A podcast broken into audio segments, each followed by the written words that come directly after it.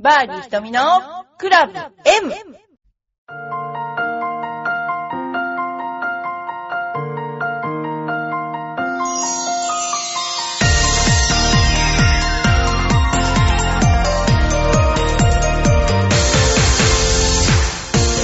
バーディー瞳のクラブ M です。皆さんいかがお過ごしでしょうか、えー私はですね、この間の本当にテレビに出たおかげで、多くの、えープライベートレッスンの方が訪れていただきまして、えープライベートレッスンをやっています。その他にもいろいろあの自分の個人的な仕事も忙しくなっちゃって、あのーまあいろいろ忙しくしております。で今週あ来週の月曜日から三宅スポーツマッサージさんとあのー業務提携をいたしました。第一発目のですね診療診療とかがね開始されます。私もあのもういい加減手入れしなければいけない体ですが手手入れをしてなくて。で今後ですねあのお世話になりまして、えーやりたいと思っています、えーそれでですね、えー今日はですねいろいろちょっと趣向を変えまして私が心に残るゴルフコースっていうねそういうお話をさせていただきたいと思います。ちなみにですね本当にあの思いつきで喋ってるえーこの間のゴルフチャンネルもですね思いつきでまさに喋ってる何の台本もないというね恐ろしい、えーことが起こってるわけですけども、えーまず私がですね、えゴルフを始めて一番最初に行ったコースがですね中津川カントリーというコースだったと思い覚えてるんですね。割とこうあの小学校確か6年生だった気がする。で3回パッターを打つと拾われてですね3パット以上なし。そして絶対に池とかそういうのは打たされるんだけどもでもまあ全部そうですね。そんなような感じでやりまして77の88だったかなっていう感じですね。で中津川カントリーはそう今すごくその時1回しか回ったことないと思うんだけども割とこう平らだったっていう子供心に平らだったというですね、えー記憶があります。でその後よく回っていたコースが大相模というコースなんですよ厚木にある。で父がメンバーでですね、あのー春休みとか冬休みとかに連れてってもらってたんですけどこれがまたですね言うと怒られる。今はね、あのー結構平らになったかもしれませんがもうめっちゃくちゃスキー場みたいなコースでですねその代わり私打ち方斜面の打ち方はですね誰にも習ってない。ただ一言斜面通り振れって言われてひたすら斜面通り振ってたんですけれどもそのおかげでこの本能的な勘が身についたとねいうことで大相模カントリー3つコースがありましたけどそこにね池越えの170ヤードという本当に谷越えのホールだったんですね。でそこは絶対に届かないのが分かっているのに打たせられてもちろん打つわけですけどもそのボールがもったいないって言って1個多分当時150円のドムっていうボールがあったんですね。でそういうボールだから多分余計飛ばなかったんだと思うんですけど、えーいつもドムのボールを、えー谷底に捨てて捨てに大相模カントリーに行ってたってね。そういうことがありましたね。で大相模は、まあ、実によく回った多分コースなんじゃないかなと思います。そうですね。小さい頃の思い出といえばそれから福島のあだたらカントリー。なんでかっていうと私の田舎は福島県の二本松市なんですね。であだたらカントリーっていうのは福島県あだたら山のとこにあってあのー冬はね雪深いもうとこなのでですね雪が降っちゃうのでもう春先からもうすんごい綺麗に育成された芝でもう絨毯のような芝だったですよ。それがもうほんと子供心にですねあの残っています。あとねよくあの父の兄のおじさんでおじさんとね行ってたんだけどその時にあの私の祖母ですねああの菅菅野不与さんっていう人がですね私があの父とそのゴルフコースにね安達太良山に行くっていうともう山だとしか思ってないんですよねもう死んじゃいましたけどねでその人が「あ優子山さ行くのか?」って「山さ行くのか?」って言っておにぎり作ろうっておまじにおにぎり持たせてくれたっていうね私もともと優子っていう名前ですから優子山さ行くのかって言われてた。そういうコースですね。でその頃はだいたい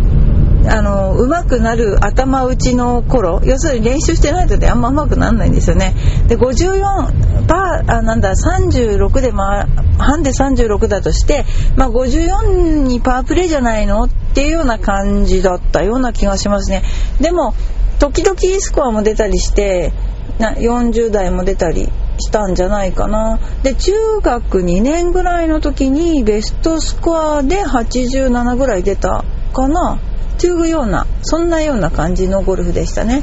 で安達太良山のあの安達太良温泉も味が岳温泉っていうのがありましてでそこの安達太良カントリーはまたよく行ったコース思い出のコースですね。それからですね思い出のコースといえばですねもう今はないんですけども、えー、浮間ゴルフリンクスというコースがありましてねそこはもちろんリンクスだから川っぺりなわけですよ。で私がジュニアゴルフ選手権の部であの出てた時にやった試合のコースなんですけどまあバンカーとか芋畑みたいななんか菜の花が咲いてるみたいなコースだったんですね。でまあ、私一番最初に出たのが、まあ、試合やるけど出てみないって誘われて出たのが中学2年の時なんですよ。その時に104回出回りました。それも最後にあのー、それも最後にバーディーで。そんなようなことがありましたね。浮間ゴルフリンクスはもうずっとあのー、あれですよ。あのジュニア選手権の時はプレーをしていまして、えー、そうですね。高校3年生まで、えー、出てました。でその時の対象っていうのがすごく面白くて中1から高3まで5人しか出れないんですね。全日本ジュニアって。そうすると絶対的に中学生大不利っていう状況でなんですよ。まあ、高校生しか出れないっていう感じだったんですけどね。で、えー、それで浮間ゴルフリンクス回りました。で男子が出てから女子が出るので女子はまあ炎天下の中すごいかったですよ。あの回って。でそういう経験があってそこで2回ですね。まぐれでいいスコアが出たもんだから全日本ジュニア霞ヶ関カントリーに行っちゃったんですよね。で霞ヶ関カントリーも非常に思い出深いコースで私ってもそんなにこう高級なコースであのゴルフをしたことないんですよ本格的なね。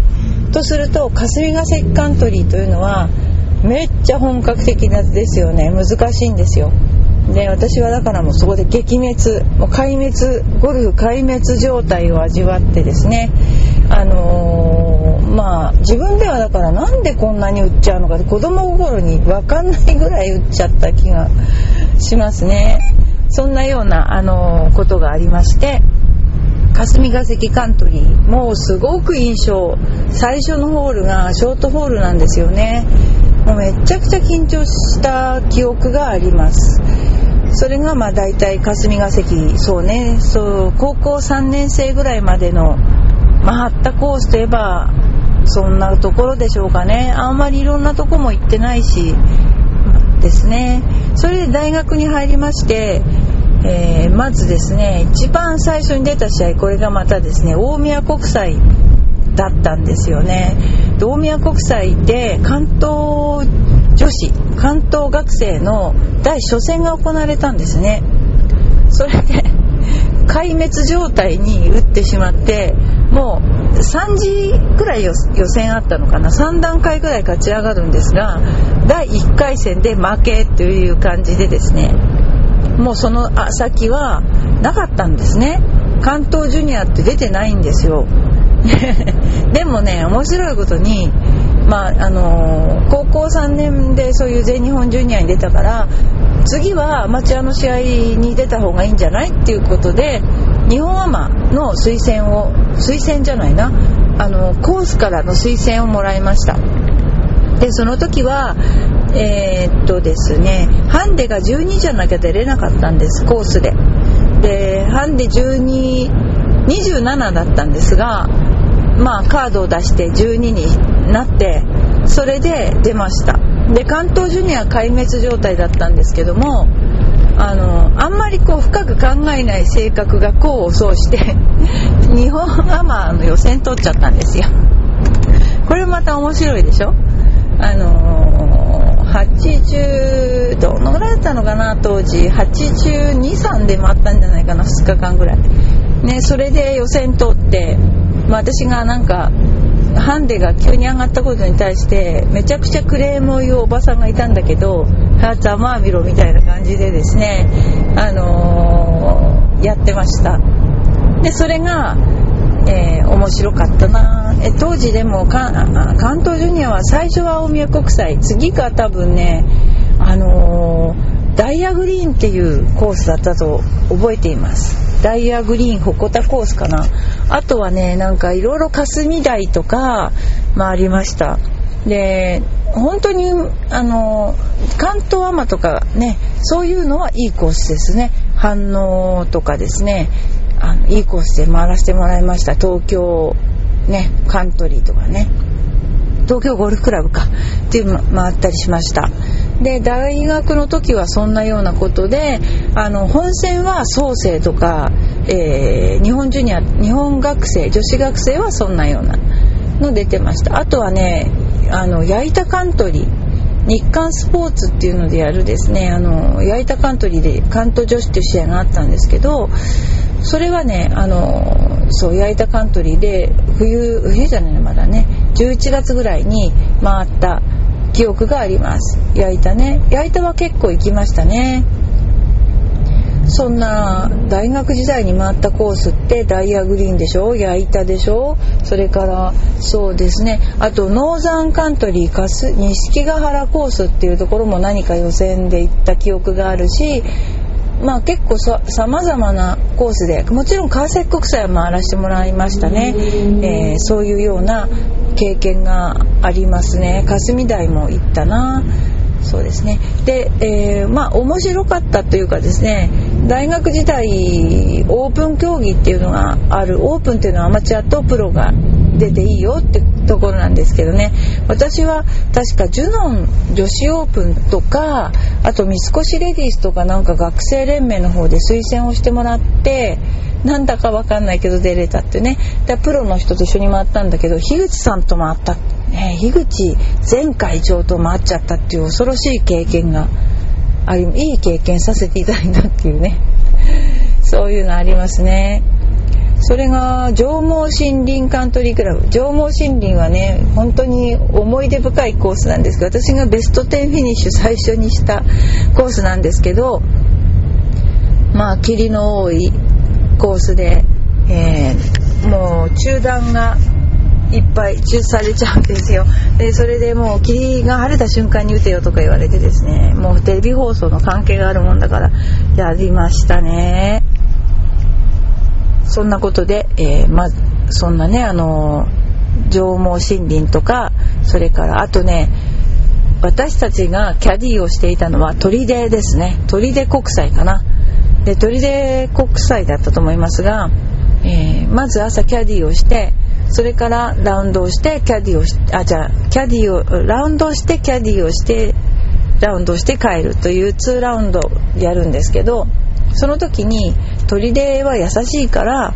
まあ、パワープレイ以上打ったらお前バカだなって先輩に言われてああそういうもんなんだってこう思うバカさ加減でですね。でもそれが上手くなったきっかけというか人間って面白いもんでここはそういう風にしないもんなんだって言われるとあそうかそういうものなのかと思って結構パワープレイ以上打たなくなったっていうそういう経験があります。あとは厚木国際厚木国際もキャディーをしました。これはそう一番キャディがきつかったのは川崎国際。川崎国際の18番は登れない。今の電動じゃなくて手引きカートだともうお客さんに手伝ってもらわないと登れないというねすごい経験がありましたね。でそれでキャディをやってその部費を貯めてですねリーグ戦に出るというねパターンでしたね。で昔は今と違って安い学生は安くやるっていうのが当たり前のことだったので例えばこう学生の試合なんかに行くと学連がその宿舎も取ってくれるんですよね。だってホテルとかなんて泊まらないわけですよ。そうすると大広間みたいなところに30人ぐらい布団出して寝ちゃうのね。そういうご飯もおにぎりに味噌汁とかね。まあ質素ですよね当時は本当。そういうような何て言うのかな。体育会ゴルフ部の歴史っていうのはすごい面白いですよね。女子が30人布団を何でしょう宴会場に並べて寝てたっていう。で誰かのいびきがうるさいとか寝言がうるさいとか散々ありましたね。でそういうような試合を行って学生連盟が確か宿泊を取るということですね。あとはですねもう本当いろんなイラッコカントリーとかそうですね。もうあの鳴尾鳴尾難しかったですね。兵庫県の鳴尾学生時代はもう技術がないからちょっと難しいコースに行くとめちゃくちゃ打っちゃうっていうねそういうことでしたね。でもまあそういう学生時代のコースも今はどういう風になっちゃってるかわからないですけどもすごく印象深い。全部担いで当然回ってるわけですしあの何て言うかな。面白かったなーっていうね学生時代の。まあ厳しかったけどあとあそこ行きましたね、まあ、原発のある浜岡コース。あそこのねあのあれですよね。あの黒マークから女子が回ると最後のロングとかもう本当にパートリで上がるって言われても無理。もうそういう状況で星が出ても上がれなかったんですね私は。で寒いしね手はかじかむし一体いつなったら私はここ上がれんのかなと思いながらやってた。そんなこんなの、えー、学生時代までの思い出のコースですね、えー、そんなあと益子カントリーとかも行きましたね。思い出のコース。とてもあのー、面白かったですね。であとはねまた今度次回はプロになってからの思い出のコースっていうのもお話それからこの頃のそうですねこの頃回ったコースとか海外のコースで面白かったコースなんていうのもお話しさせていただければなと思っています。それではこの辺でお便りの紹介をしたいと思います、えー、ドンさんありがとうございます。この間ねなんかあのー言ってるんですか？みたいなおでお返事いただきましてありがとうございます。ひとみプロこんにちは、ドンです。えー、それではゴルフボランティア素敵な秘密ゴルフ5レディースです。私が語ったやつですね。今回キャリーバッグ運搬という仕事を初めて担当しましたこれ結構大変な運搬作業だと思いますコースにはホール間で移動しづらい傾斜のきつい道路があるのでハウスキャディーさんの負担を減らすために代わりに運んであげるのです。それも手引きカートに限って OK 担ぎのバッグは絶対触ってはダメです。もしも担ごうものならルール違反になるんだそうです。そうですね。なんかね面白いですよね。この件調べてみたら以前は手引きカートも NG だったそうですね。2009年プロミスレディースで肥後香織プロもう大親友ですね。2回の、うん、代理運搬で4打罰。だからもう親切だから彼女は。もうピュアだからね。で現在は大会のコース環境を考慮してローカルルールを設定してるんでしょう。ということで今回の大会バーディー合戦となって盛り上がりましたが優勝した大山のガッツ大山選手のガッツポーズを間近に見れて最高でした。いやーバーディー取ってた時の独特のガッツポーズ見た方見た方も上がるわ。ってね。私の手にとってに持った Be Quiet の 札が小刻みにぐるぐるしちゃいました。騒げってことですかね、